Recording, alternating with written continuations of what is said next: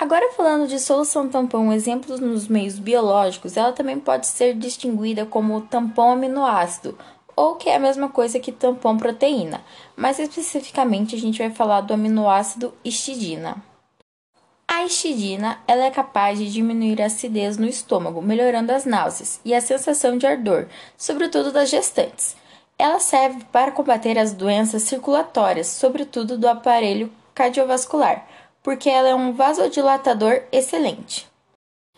Quando dissolvemos um aminoácido em meio aquoso, ele prontamente apresenta-se sua forma de íon híbrido, com os dois grupos ionizados.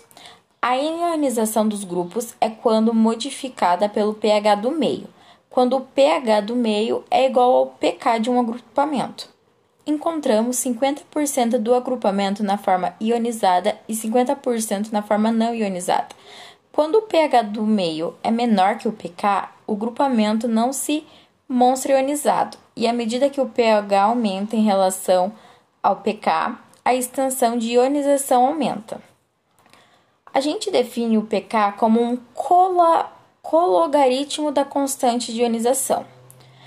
Quanto maior for a constante de ionização, maior será o ácido, e quanto mais baixa a constante de ionização, mais fraco o ácido. Só que maior o pK, mais fraco o ácido, e menor o pK, mais forte o ácido.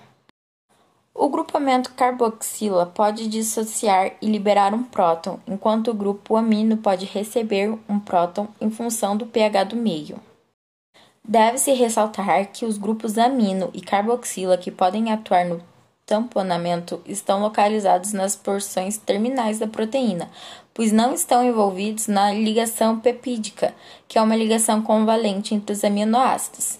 Além desses grupos terminais, os aminoácidos do interior da cadeia polipeptídica possuem grupos orgânicos carregados na cadeia lateral, que poderão atuar como tampão e tal como esse grupamento imidazólico dos resíduos dos aminoácidos tem a histidina.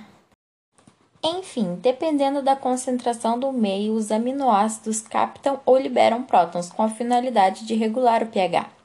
É importante lembrar que as proteínas e aminoácidos estão presentes em bem maior concentração no meio intracelular, já que são sintetizadas no interior da célula e são responsáveis por inúmeros processos metabólicos, tendo importância fundamental no interior da célula. Sendo assim, fica lógico deduzir que tamponam principalmente no meio intracelular, tendo uma participação muito pouco significativa no meio extracelular.